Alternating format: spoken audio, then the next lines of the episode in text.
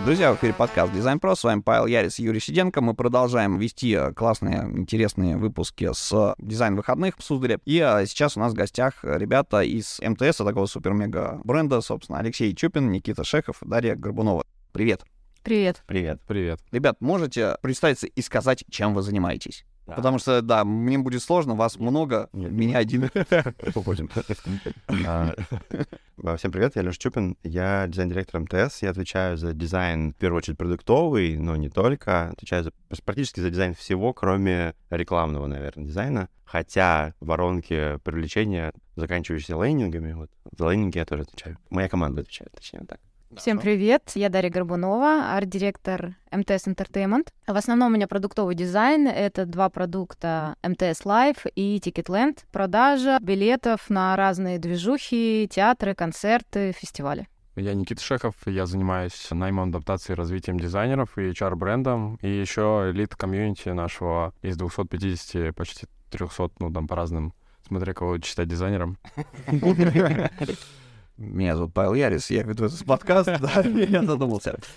Окей, как вы догадались, выпуск сегодняшний будет посвящен продуктовому дизайну. Чтобы вы понимали, да, вот есть компания МТС, и это давно не просто оператор сотовой связи и представитель качественных услуг интернета, да, это такой мега бренд э, зонтичный. Вот как это все работает, как это все масштабируется. Потому что если у конторы возникают побочные, так скажем, бизнесы, да, дочки, дочки, и вот это все ветвится, превращается в какую-то монструозную организацию, это все должно как брендироваться и, соответственно, должно сводиться в некую систему, да, дизайн-систему, чтобы бренды дружили между собой как-то МТСу принадлежали. Как это делается и в чем состоят вот челленджи вот, твои, Алексей. Насколько душный ответ ты хочешь услышать? Я могу очень долго душнить на эту тему в супер деталях. Как тебе комфортно? А, на самом деле, действительно, МТС ну, ответ на вопрос, как происходит, очень быстро, иногда слишком быстро. Мы не всегда поспеваем, но действительно МТС сегодня уже не только телеком. У нас давно был банк, и он продолжает развиваться, несмотря на всякие препоны, которые происходят. Есть вот Entertainment, как Даша сегодня представляет, который есть Кион, например, МТС Медиа, которые делают э, продакшн собственных сериалов э, и доставляют их до клиентов через онлайн-кинотеатр Кион. И, в общем, довольно много бизнесов. Кибербес, Строки, мы недавно перезапустили МТС-библиотеку. Теперь это большой, серьезный книжный сервис с собственным издательством книг. У нас есть Originals, у нас есть эксклюзивы там книжные, в общем, куча, правда, всего. И и мы поначалу, когда пошли в экосистему, мы все это заводили под одним брендом МТС, и поняли очень быстро, что люди не считывают эти сервисы как, э, ну, что мы их делаем всерьез. То есть люди считали, что это какой-то там типа white label перекрашенный, и мы поняли, что у каждого продукта должен быть свой характер, свое, э, свое имя, и стали задумываться над тем, как э, давать им этот характер. Но тут есть такой челлендж, что с точки зрения там бренда э, мы как бы можем ярко подсветить и придать этот характер, а с точки зрения интерфейса нам важно сохранять консистентность между этими продуктами разных вертикалей, потому что мы строим экосистему из этих сервисов. Не просто разрозненный набор разных сервисов, а они должны быть провязаны сквозным образом, там, единой авторизацией, единым э, какими-то CJ-ами. То есть ты, например, там посмотрел в Кионе фильм, там, из, из саундтреках послушал музыки. Ну, то есть и интерфейс должен быть единообразным, чтобы не было барьеров То есть набор реакций должен быть идентичным. Да. Вне зависимости, где ты да. находишься. То есть UX-паттерны должны быть единые, и поэтому мы решили, что дизайн-система у нас будет единая. То есть человек, э, как бы обложка будет разная, а внутри продукт будет одинаковый. Вот поэтому Kion, он в своем стиле да, построен строки, там обогатился унифирменный стиль. В общем, вот такой подход. Серьезно, да? То есть, понимаете, друзья, масштаб проблем и э, задач, которые ребята решают. Как вы считаете, а, какие челленджи сегодня, вот с учетом текущей обстановки, в которой Российская Федерация находится, да, соответственно, какие челленджи у нас а, есть, как у дизайнеров, у продуктов, у тех, кто разрабатывает продукты? Мне кажется, не до конца мы поняли масштаб проблем, когда Леша сказал, что там у нас много разных продуктов, давайте назовем просто цифру эту, да, и потом поймем, сколько... У нас дизайнеров много работает, 300 практически, и продуктов тоже примерно такое количество. Это внутренние и внешние продукты. Вот теперь должен быть масштаб проблем ясен, потому что когда ты работаешь над одними строками, например, и ты, ты директором строк или музыки, у тебя там 10 дизайнеров, это одна история, а теперь умножьте там ее на 20 раз. Масштаб Я, я задумался. Я, не, я гуманитарий, я за калькулятором полез, что называется, да, но я подумал про масштаб проблем, действительно. Серьезно, да. И вот, например, в моем МТС, где у нас Леня Ивахов арт-директором является, у нас все арт-директора — это сопредставители бизнеса, да, работают с CPO в продуктовом треугольнике, про который Леша, может, еще сегодня расскажет, где CTO, CPO и арт-директор. И вот у него там типа 30 дизайнеров, и они разбили, интересно, ну, все процессы по- по-своему. Но потом ты ныряешь в другой какой-нибудь продукт, и там бизнес раб- работает по-другому, например, к Даше, и у нее разбиение совсем другое. Вот. И так получается, что мы в... Ну, вот ты говорил, как это управлять с точки зрения бренда, но еще с точки зрения дизайн-процесса тут очень много челленджей. Немножечко, да, за- за- запутался и потерялся в объеме информации. Вот, я, я- я просто, да, я хотел вас переключить на вопрос про челленджи, но я понял, что у вас внутри э, просто челлендж на челлендже держится каждый день с тремястами продуктами. А, Вот. Все так, Никита, да, это немножко усложнил монтаж. Ни- Ничего страшного, я думаю, что и монтаж здесь Вопрос просто, что надо разделить внешний челлендж, который возник э, на уровне санкций, там, э, того, как это влияет там на бизнесы, и челлендж внутренний, да. Окей. Так если все-таки про внутренние челленджи, то можно про вашу практику, опыт и какие-то боли, которые там последние вас преследуют. Понятно, что у вас каждый день сыпется, как из рога изобилия, какие-то моменты, но вот все-таки какие максимально новые вещи требуются, да, какие вот новые проблемы, с которыми вы сталкиваетесь, потому что старые, понятно, у тебя просто куча компонентов, которые надо поженить между собой, э, расписать себе пользовательский сценарий и так далее. Может быть, появились какие-то новые сценарии взаимодействия, да, в которые вы вписались, например, не знаю, VR какой-нибудь, да, и теперь давай для него что-нибудь придумывай, а как там это все будет работать. Может быть, появились, э, не знаю, там, может, вы нейронки какие-то подключаете вот для- для ответов там из абонентской э, поддержки, например, да, какой-нибудь, чтобы чат GPT или что-нибудь еще такого плана, а, значит, сгенерило ответы. А, Вот, и для этого тоже что-то нужно делать. Вот. А Вот что из технологических э, новинок, которые э, были взяты на вооружение вот вашими подбрендами, э, да, вызывало у вас новые, но- новые задачи ставило перед вами? А, ну, что касается нейронок, например, у нас есть, пока что это в стадии R&D, у нас есть искусственный интеллект, подразделение большое, отдельная прям дочерняя компания. Вот, они проводят много R&D всяких историй, смотрят, обучают нейронки и думают, как можно оптимизировать стоимость обслуживания клиентов в чате, в аудиоканале, в контактном центре. Вот, и, но пока это еще не в продакшене, то есть это э, пока рендишится, смотрим, как это работает. А, а это не идеи, ты можешь об этом говорить? Могу, конечно. А, ну, просто... Да. да. Не, у нас э, Вдруг... да-да, не, просто многие, наоборот, мне кажется, даже очень важно об этом говорить, потому что многие думают, что МТС — это какая-то, типа, а, как водопровод, знаешь, типа... Хотя вообще нет, от слова совсем, потому что это серьезная IT-компания с кучей а, очень сложных технологических подразделений, ну, в смысле, и, ишка, и VR-технологии мы тестировали, были вот, собственно, в лайве, например, а, год, когда пандемия была, у нас были VR-концерты, например, там 360, можно было смотреть э, концерты в прямом эфире, прям в режиме 360. Вот. Кайф. Да, то есть мы, мы постоянно экспериментируем с технологиями, у нас огромная айтишка, и компьютер vision, и всякие синтез речи, и прочие всякие штуки, это все мы делаем сами in-house внутри. Тот синтез речи, который и распознавание речи, который сегодня есть в контактном центре, например, это продукты нашего подразделения искусственного интеллекта. То есть э, мы с этим постоянно экспериментируем, постоянно это внедряем в продукты. Ну, еще Big Data, можно сказать, да. Да, Это вообще одно из подразделений, на которых держится множество всего, вот, которое интегрируется во все продукты, по сути, для того, чтобы обогащать данными или брать данные и подсказывать или не подсказывать. Да, у нас на самом деле Big Data, э, Big Data телекомов реально очень крутая, потому что э, мы знаем больше, чем кто-либо вообще про, ну, а, про, про э, что меня интересует, потому что да, это Big Brother, э, вот, но, естественно, все это там безлично, никак э, нельзя это посмотреть. Ну, то есть так устроена система, она так архитектурно устроена, что ты не можешь посмотреть конкретного человека. Вот. Но ты можешь вытаскивать инсайты на больших как раз-таки данных, когда объединяются много разных людей в сегменты автоматически. И э, так, например, у нас есть МТС-маркетолог, отдельный бизнес рекламный, прям отдельная, отдельная компания дочерняя, и под брендом МТС-маркетолог работает, которая а, монетизирует эту бигдату, продает э, рекламу таргетированную. Там 80 сегментов таргет. Там, Серьезно. там, там экосистема бизнес на бизнесе при взаимодействии с дочерними и родительскими бизнесами. В общем, сложная история. А есть где-то, ну, если, если, не знаю, сторонний там инвестор какой-нибудь, или просто человек хочет идти в компанию, чтобы он разобрался в том, как это все устроено, кто с кем дружит, кто, кто откуда, как, какие услуги перепоставляет. Ну, конечно, во-первых, у нас там открытая компания публичная, торгующаяся на международных биржах, и поэтому мы публикуем ежегодные отчеты. Скоро у нас собственно, будет очередной а, опубликован отчет, у нас уже было раскрытие данных, там все это публикуется, рассказывается, как все это устроено. Довольно прозрачная компания в этом смысле. Моя команда участвует сейчас, а, которая как раз занимается лендингами, тем, чтобы пересобрать лендосы про компанию и, в первую очередь, диванным акционерам, которые да, через положение инвестируют. Им больше некуда инвестировать, кроме российских компаний. Вот мы хотим максимально прозрачно и просто показать эту махину, потому что она реально очень сложная и большая. Но мы хотим подчеркнуть какие-то вещи, вынести, что называется, поближе к зрителю. Ну, ты видишь, мы в толстовках еще сидим. Извини, да. У нас э, все продукты, множество продуктов здесь перечислены. Это все у нас аудио подкаст, поэтому я могу, конечно, вас покрутить, попросить встать, покрутиться, почитать вслух.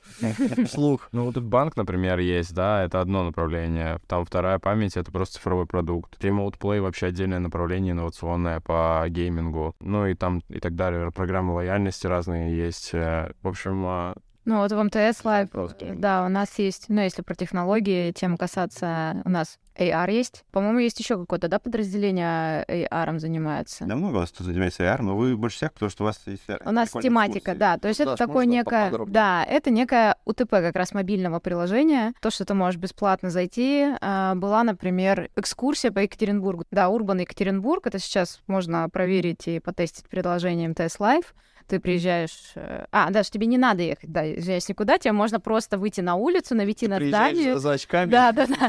Наводишь э, приложение, включаешь функционал и... А, подожди, то есть это, это не всякие Oculus, это история про телефончик? Да, да, да это история про телефон. Не VR, а AR. AR, да.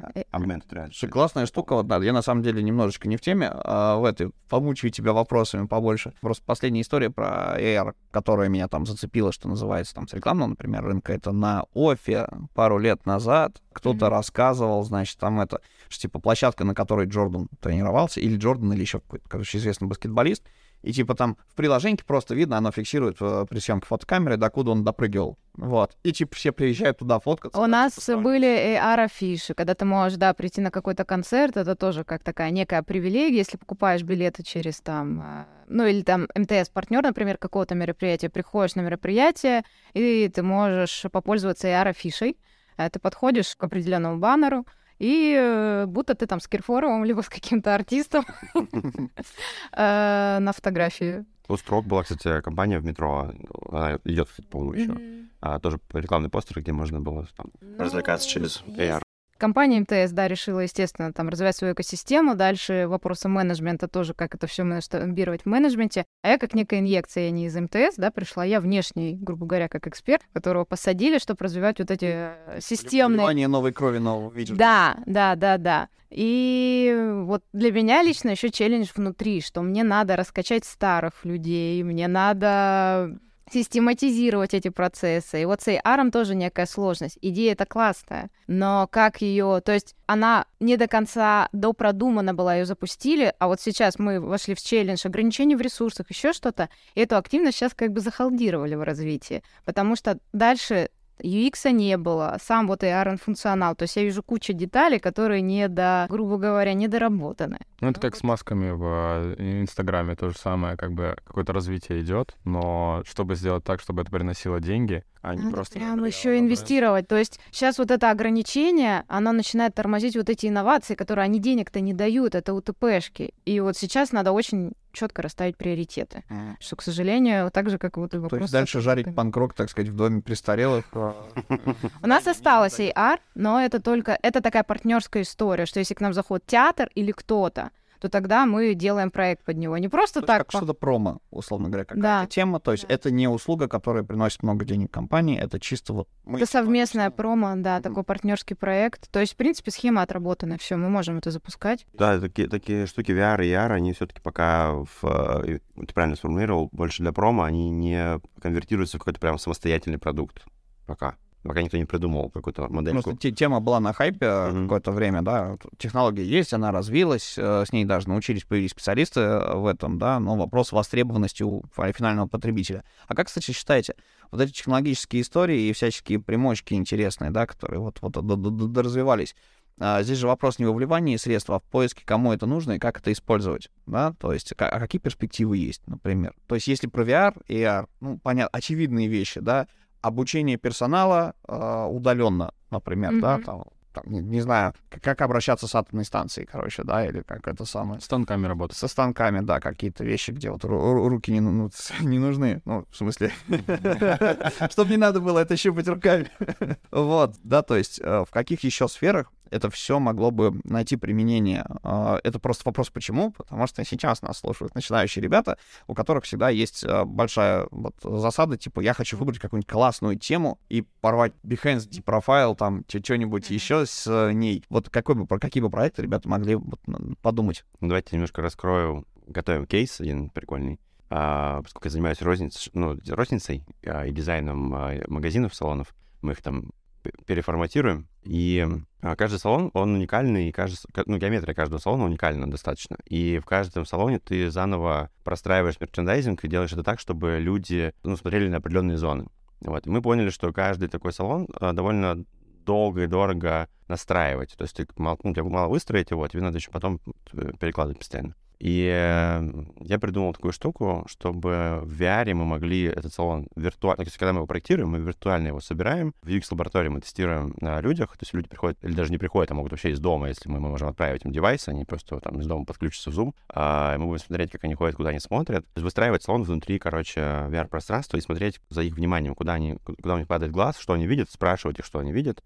Ну и э, есть э, VR-очки с ай-трекером, слава тебе, Господи, и можно, короче, отслеживать, куда они, где у них внимание зависает. И сейчас мы делаем с одним партнером на Unreal Engine 5 а, делаем штуку, уже есть прототип, где можно прям собирать коробку, там, типа, задаешь параметры помещения, и как у нас э, мебель э, для ритейла новая, вот, она сконструирована по принципам дизайн-системы, по атомарному подходу. Каждая полочка под каждую коробочку разные, там все, ну, то есть там есть э, рейлы направляющие, сетка есть, по сути, а вот, и разные ящички, всякие полочки, чтобы все, ну, любой вид товара можно было вставлять. И можно прям в интерфейсе в VR прям собирать салон, то есть прям ты сам в очках сидишь и прям собираешь себе салон. Я сейчас немножечко в шоке, потому Как Sims, Блин, знаешь, такой. э, МТС и ритейл. Это получается... И не просто МТС и ритейл, да, какая-то партнерская история. а МТС и ритейл, а, вот, да, где МТС в роли, собственно, разработчика вот этой ди- дизайн-системы а, и выдачи каких-то штук, которые раньше только крутые студии делали. Вот, Вот, да. да. мы покажем эту штуку потом. У нас был, был- серьезный челлендж, я,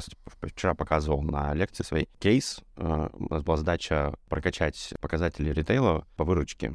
Вот. И мы вот пересобрали салон так, что в локациях, вот у нас есть цифры до и после запуска, после редизайна, у нас там больше 200% почти по всем категориям товаров рост произошел. Просто за счет э, мерчендайзинга, за счет мебели. Раньше ты заходишь в салон, там просто шум у тебя дикий. В глазах ты не, у тебя глаза разбегаются, не понимаешь, куда смотреть. Ну, и ну. как бы шкаф, который стоит там в левом углу салона, и то, что стоит по центру какое-нибудь рабочее место, ты не склеишь их семантически вместе, да, там голова не Да. запомнит. Вот, а мы сделали так, что у нас спотовый свет, теперь у нас а, даже мебель, сама мебель, полки сделаны так, что там у них есть обрамление, то есть и черные стены, чтобы ты их не видел. Ты когда заходишь, у тебя свет весь падает на товарку, они еще так обрамлены, и у тебя ну, сразу мы управляем твоим вниманием. Навигация понятная, ну, здесь же висит. И сделано специально с отступами, со всеми вот этими пирогами, чтобы... То есть мы прям весь свой digital опыт применили туда. Где, И- где вы были, когда я оформлял салон в юности? Окей, да. Кстати, по поводу еще тематики VR, ну и AR, мне кажется, это очень именно хорошее применение именно в B2B какой-то части. Вот как ты сказал, вы визуализировали, это вам помогало быстрее решать задачу и понять. А еще я просто, ну, среди коллег интересовалась в медицине офигенно, но сложно. То есть у меня знакомые, например, там в Лос-Анджелесе проектировали, ну, для клиники узкопрофильной интерфейс для диагностики органов. То есть мне сказали, они прям врач начал поворачивает орган, то есть Печень выкручивать. да, да, да. Но это, я потом спрашивала, результаты это есть какие-то, то есть по исследованию, что это- это улучшило реально работу, диагностирование, сказать, на 40% лучше диагностика стала. Другой вопрос, как в это интегрироваться. Всегда с врачами, например, с некоторыми там молодыми, кто... Многие бегут в AR и AR. Это модно, стильно, молодежно. Но многие идут, начинают какую-то тему, потом в попсу, типа, ну, хотя бы маски делать, пресс накладывать, что-нибудь там в Инстаграме. А когда спрашиваешь про сложную вещь, там где-то реально там медицина или как-то в практике, вот этот вопрос, а как интегрировать, померить вот эту потребность туда залезть, то есть это надо тоже иметь... Еще есть э, сопротивление со стороны врачей, потому что, например, э, мой стоматолог... Ты сейчас представил его, да, как ты приходишь? да, да. Я просто с ним общался на тему, я пытался пролезть э, в стартап интересный, э, который для протезирования зубов, короче, э, искусственный интеллект помогает достроить, спрогнозировать какие-то штуки. То есть не выдает, а спрогнозировать. Вот, поговорил со своим стоматологом, и он был очень скептически настроен, потому что сказал две вещи. Первое, говорит, вот эта штука, говорит, вся, вот, я, говорит, тебя мучаю руками. Мои глаза и руки Да, это то, что работает, потрогать. потому что это настолько микро какая-то Да. вот эта история, да, с протезированием. А так, да, для предварительного протезирования норм, но это все равно, говорит, понимаешь, точить это будет ручками, щупать это я буду ручками, потому что это все от человека к человеку. И, говорит, самая большая засада вот в этих всех э, IT-стартапах, которые про хирургию, про протезирование, про аналитику, про выдачу, ну, грубо говоря, у них вот, они могут работать как штука, которая сужает варианты, да, как терапевт, который по симптоматике определяет там, как, от чего бы тебя такого полечить, куда бы тебя направить. Вот самая большая засада — это хранение данных. Говорит, потому что люди, которые ходят к стоматологам, да, соответственно, там есть э, лица и государственные каких-то, это самое, вот, и, говорит, утечки данных, а, пока не придумают вот как с этим бороться, все эти стартапы, это все история такая, знаешь, это в ящичке типа полежать. Причем это мнение не, не человека с digital рынка, это мнение стоматолога, да, это целевая, скажем так, вот как, как, как врачи, как хирурги, да, то есть для которых это может быть в будущем полезно. Ну, еще я думаю, что мы, конечно, технопозитивное общество очень в России, и мы адаптируем очень быстро технологии разные, но есть очень много техноскептиков все-таки, и э, не все готовы просто довериться не человеку, э, там, на операции или еще как-то. Я сейчас вспомнил анекдот, кстати, на эту тему, советский еще, по-моему. Изобрели аппарат для бритья, типа робот бреет лицо. Вставляешь лицо в рамку, робот тебе бреет. Он говорит, как это, ну, как он работает, у всех же лица разные. Он говорит, ну, первый раз да. Кстати, еще практически мы его видео использовали. Я до этого в видео работала. Вот там было вообще круто. Мы прям холодильники, то есть устраивали, мы там ржали в офисе. Там я, например, стою, и там люди, ну, там наводят э, и смотрят, как там... Ну, то есть ты можешь посмотреть, делает. как холодильник или кровать вписывается в твой интерьер. Довольно вообще практично. Я думаю, он тебе это самое делает селфи при открытии, выдает так статистику, сколько раз ты в него ночью сходил. Мне кажется, кстати, мы сейчас так ушли в технологии, а вопрос ты задал про то, как дизайнеру взять какой кейс, чтобы на Behance выложить, да, или в Deep Да, условно говоря, на какую тему покреативить? Это то, что вы рассказываете, это действительно клево. Просто ну, Да. сам по себе любой ответ на вопрос, он провоцирует еще вопросы, потому что хочется в это углубиться. И раз, ну, я дизайнер, у меня справка, я не могу. Раскручивается этот Давай я маховик добавлю просто к этому Да. вопросу. Такая история. В общем, дизайнеры некоторые не понимают, зачем им нужно портфолио, а некоторые понимают, но накидывают в него всего столько, что ты просто в этом как бы закопаешься и не знаешь, что с этим делать. Тебе присылают портфолио, там 10 ссылок на PDF, а это я делал э, пятой ногой, когда жил у бабушки. Ты думаешь, зачем мне все это нужно, что будем с этим делать? И так как мы здесь э, все помогаем депрофайлу стать лучше, вот, а такой вопрос. А Начинающий дизайнер, что он должен прислать? Это должен быть большой кейс на площадке, это должен быть шот из дрибла. Вот ребят, которые сидели у нас э, брендинговые до этого, у них была такая мысль, что это должно быть то, что тебе самому нравится. Но тут с агентствами проще. А вот вы на что смотрите? У вас очень большое количество тоже разных э, как бы бизнесов, Мгм. да? А, и если человек хочет попасть, например, в лайф, вот э, на что дашь, ты будешь смотреть в портфолио в первую очередь? Я буду смотреть прежде всего вот на момент... У меня портфолио может зацепить, это может быть буквально одна страничка или две, э, ну, просто там PDF, Behance, неважно. Но главное, какую проблему он нашел и как он ее решал. И главное, источник. То есть я хочу понять, реально ли она жизненна, потому что очень, очень много эротических фантазий. И потом, к сожалению, у людей это переносится и в работу. То есть люди почему-то связь с реальностью теряют. То, что тебе нравится, это замечательно. Да, но, к сожалению, то, что тебе нравится, это хорошо потренировать навыки, еще что-то, но мне очень важно вот это прагматичное, ну, такое эмпатическое мышление, как ты вот наблюдаешь, и насколько вот это мне важно, как человек именно нашел вот эту проблему и действительно смог ее порешать. А если говорить про подачу. Потому что есть идея, есть решение, а есть то, как ты его продаешь. И это тоже вещь, на которой сыпется, причем не только начинающие. То есть ты родил какую-то интересную штуку, оформил, а как ее, во что ее завернуть, в каком формате оптимально это делать. Потому что требования у компании, они тоже есть разные. Кому-то очень офигенно зайдет, допустим, видео, где человек чуть-чуть расскажет об этом всем хозяйстве, да, и полистает прототип. Мгм. Кому-то зайдет история типа «экономите наше время», пришлите, у нас вообще принято, короче, макеты, комментарии к нему там в фигме в той же, Мгм. да. Кому-то а, зайдет история с презентацией, то есть сделать слайды с презой, такая продажная штука, да. Как вы считаете, как быть универсальным и что должно, вот как оформить продуктовый кейс? Это вопрос вам всем троим, потому что вы все трое с этим работаете. В принципе, по поводу подачи, окей, у тебя может быть вот краткость, да, что вот как говорят, вот прислал портфолио дофига, и то там нога, там рука, что-то. Короче, оно должно быть просто системное, и оно может быть краткое, красивое. Ты можешь реально вложиться и внимательно сделать там два слайда красиво, и уже поэтому продаться, и проблему выявить, нежели чем, ну, накидать кучу мусора, или там чуть-чуть то подсветил, тут он 3D подсветил, непонятно как не доделал, там графику, и как-то вот все. Либо только сконцентрировался на визуальной части, но в логической системной просел. Здесь есть засада, это просто свойство человеческой психики, да, то есть человек может быть Да. офигенным продуктовым дизайнером, но если у него слабый визуал, его, естественно, не, не так зацепит. А когда ты видишь сочный кейс, ты сначала на вау какие-то штуки Ну, смотришь, а нюансы, потом мы будем это нюансами отсекать. Я же увижу, когда точно портфолио, увижу, насколько...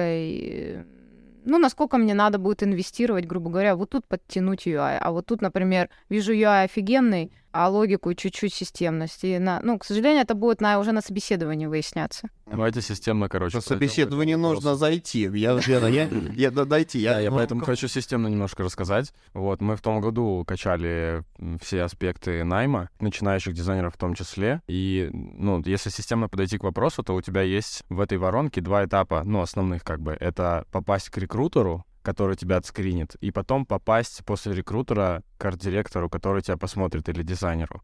И вот для рекрутера важно резюме, понятно. И здесь мы проводили и до сих пор проводим сейчас, например, на дизайн выходных, там сессии, стоят рекрутеры и рассказывают, как они смотрят на резюме, что они смотрят конкретно в начинающем дизайнере, в старшем, ведущем, в арт-директоре.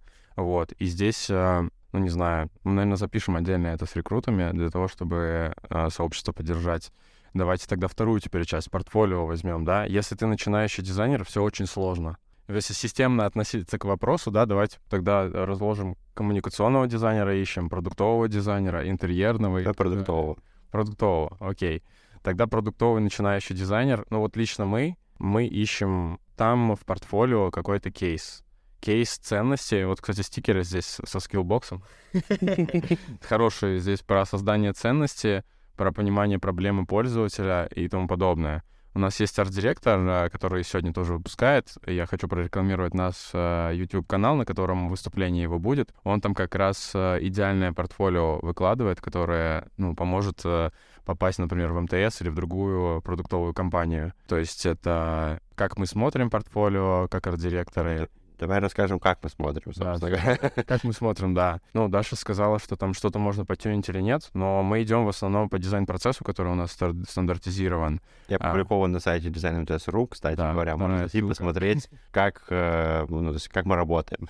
Давай, да, посмотрим. Дизайн МТС.ру. Здесь нет Wi-Fi. С того, что нет Wi-Fi, начинается все с клиента и с понимания его, для кого ты делаешь приложение. Даже если ты начинающий дизайнер, вот все курсы, они учат про... Хорошо, что они учат про клиента, что с ним надо общаться, кто твоя целевая аудитория этого продукта, даже если вымышленного, сделай его для своего окружения, family и friends. Подумай, да, какие у них есть проблемы. После этого, ну, это и есть этап исследования, по сути. Отрази его как-то. Вот. Дальше уже приступай к проектированию. Окей, я девочка рисовала плюшевых мишек, пошла на курсы Мгм. и, соответственно, какой-нибудь продуктовый, да, проект, что-нибудь, кончила их, э, сделала какой-то кейс и такой, я хочу pet project, короче. Ну, у меня нет ресурсов поднимать свой э, продукт, но я же могу весь процесс показать и реальное интервью провести, исследования всякие.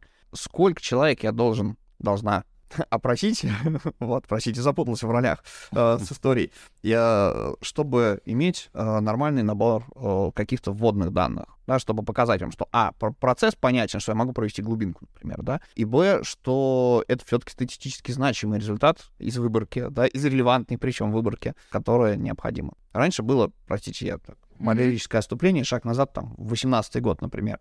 Раньше можно зайти было в любое э, комьюнити, да, какой-нибудь группка в ВК или чатик, где твоя потенциальная целевая, сидит сказать, чуваки, я дизайнер, да, там вот э, ссылочка на какой-нибудь Google формы и, соответственно, суть вопроса и ссылка на прототип. Вот прокликайте прототип, ответьте на вопросы. Это каналы. Сейчас ты приходишь в любую группу, говорит, так иди отсюда без разрешения администрации, ничего не, не постишь. И вообще у нас есть закон о пользовательских данных, а ты типа в Google форме собираешь эти почты, короче, потому что это необходимо, чтобы тебе ответили. Вот, да, то есть э, где искать людей и какая выборка должна быть, чтобы это было значимо, вот как, как такое упаковать. А я накинул на маховик, я, я бы не, не считал количество респондентов, я бы читал, что там написано. Вот. Вообще есть в Телеграме уже каздевовские группы, которые позволяют там рассказать про это. То есть неважно, на самом деле, когда мы смотрим портфолио, ну, вот я говорил сейчас, э, когда у нас идет э, сессия, когда рекрутеры рассказывают, я говорил, что у арт-директора может быть 5 минут. Ты представляешь, что мы такие, так, 12 респондентов, 238 респондентов на количественном опросе.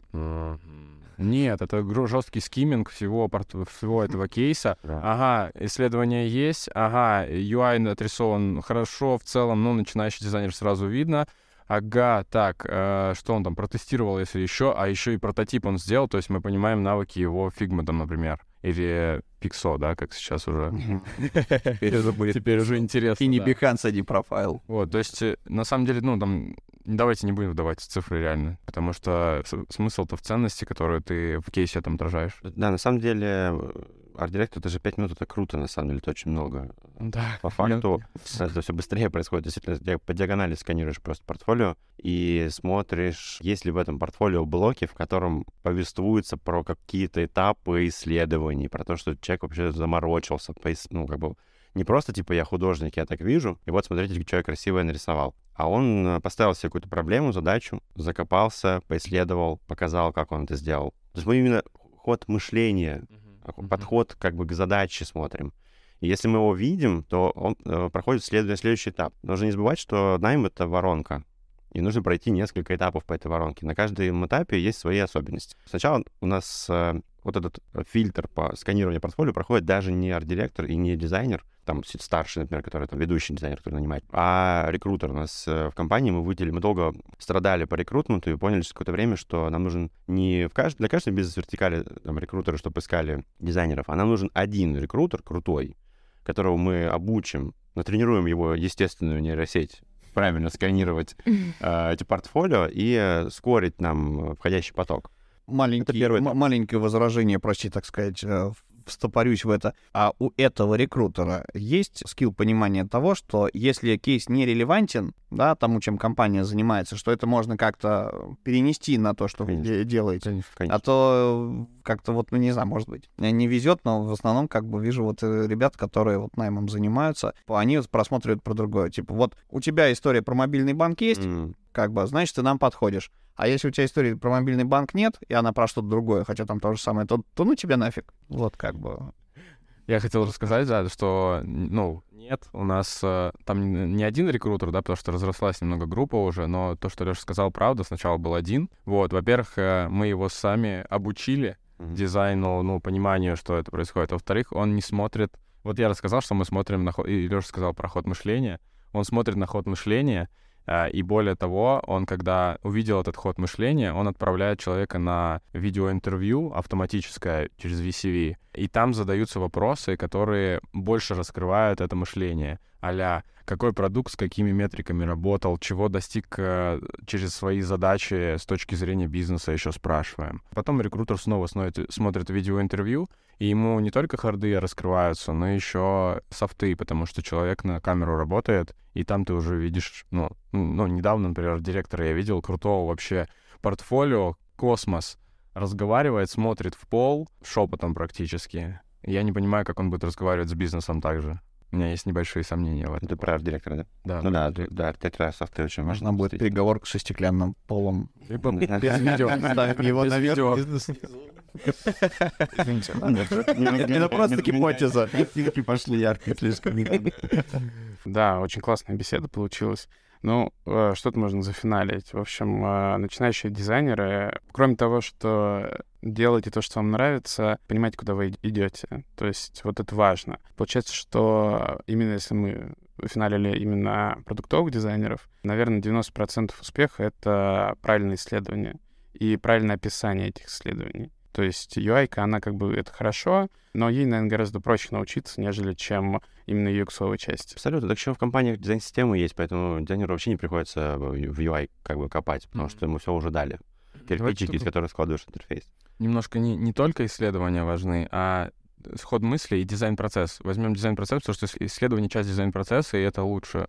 Вот. Да, то есть надо, надо, чуть э, шире да, смотреть на это. Но э, я что хочу сказать еще важно, что нам, например, в компании очень важно прокачать кайфовость. У нас есть такой термин внутри. Типа мы научились делать удобно, научились делать полезно, научились делать стабильно продукты, но э, понимаем, что э, э, вот в эмоцию мы пока тяжело умеем, и мы учимся этому. И мы, нам очень важно дизайнеров э, брать, которые, как бы, то есть нам уже недостаточно просто брать хорошего дизайнера, который сможет CJ хороший спроектировать там и поисследовать, и вот, ну, как бы по всему дизайн-процессу, но который еще сможет вишенку положить, какую-то искорку туда добавить эмоциональную. И поэтому кейсы, когда мы смотрим портфолио, ну, по крайней мере, я за себя могу сказать, что я смотрю, насколько вкусно еще они поданы, потому что и здесь вот начинается интересный твист, потому что если ты продуктовый дизайнер, ты не всегда умеешь в коммуникационку да, вот в эту вот подачу. И, может быть, я здесь посоветовал бы, по крайней мере, арт-директорам точно, а, может быть, вообще нанять э, коммуникационного дизайнера, который упакует мой кейс. То есть я его подготовлю контентно, да. Я так, кстати, делал э, сам. И у нас есть арт-директор, который э, пришел ко мне на собеседование, и мне это так подкупило, на самом деле. Пошел, я смотрю портфолио, у него просто потрясающий UI, ну, прям вот секси вообще, супер эмоционально все. Я говорю, расскажи про UI. Он говорит, я честно тебе скажу, я вообще ненавижу UI и не умею в UI, но у меня в команде всегда есть, ну, типа, один дизайнер, который в это супер круто умеет. Все, вопросов больше нет, я тебя беру. Ну, то есть, потому что я вижу, что он как бы весь минимум наш необходимый умеет, и он умеет собрать команду, которая воспользуется как бы сторонним ресурсом, который может еще и упаковать. Поэтому сегодня дизайнерам продуктовым не только нужно вот эту всю логику показать и ход мышления, но и все-таки еще суметь упаковать вкусно этот кейс, чтобы он, когда ты его сканируешь, ты его сканируешь по эмоции. Вот, и она должна давать эту эмоцию. Найти компаньона UI-щика. Типа того, да, да. Ну или вообще коммуникационного дизайнера, который там накидает туда конфетти. Замучить как коллабы, найти коммуникационного дизайнера, который ищет работу, и, собственно, искать работу самому, и э, как бы делать совместные кейсы. Да, да. Заодно и охват повысить. У меня так сотрудники делали, как раз тоже продуктового. Они вот с коммуникационщиком кооперировались, и на Бихансе все один проект на двоих. И мы, кстати, очень важно еще э, при этом, когда вы делаете портфолио в коллабе, а, вот, часто очень присылают типа, работу на Behance там, или в Deprofile, и там типа куча участников, и ты не понимаешь, а твой вклад в чем был. И поэтому, вот, например, на наших кейсах на Behance, если вы смотрите, там внизу у нас всегда есть такая кредит, описа... кредит, да, типа кто, какие роли у кого были, чтобы четко понимать, кто за что отвечает. Супер. Класс. Ребят, спасибо большое. Вы нанесли кучу неправильной пользы. А, единственное, что мне кажется, вот у меня уже к Юриной формулировке вопрос. Подкаст классно поставил вопрос, что такое правильное продуктовое исследование, правильности критерия. Но это в каких-нибудь других выпусках. Спасибо огромное. С нами были ребята из МТС, Алексей Чупин, Никита Шехов и Дарья Горбунова. А мы продолжаем писать классных, интересных а, гостей. Слушайте нас дальше. Пока-пока. Пока. Пока. Пока. Пока. Bye.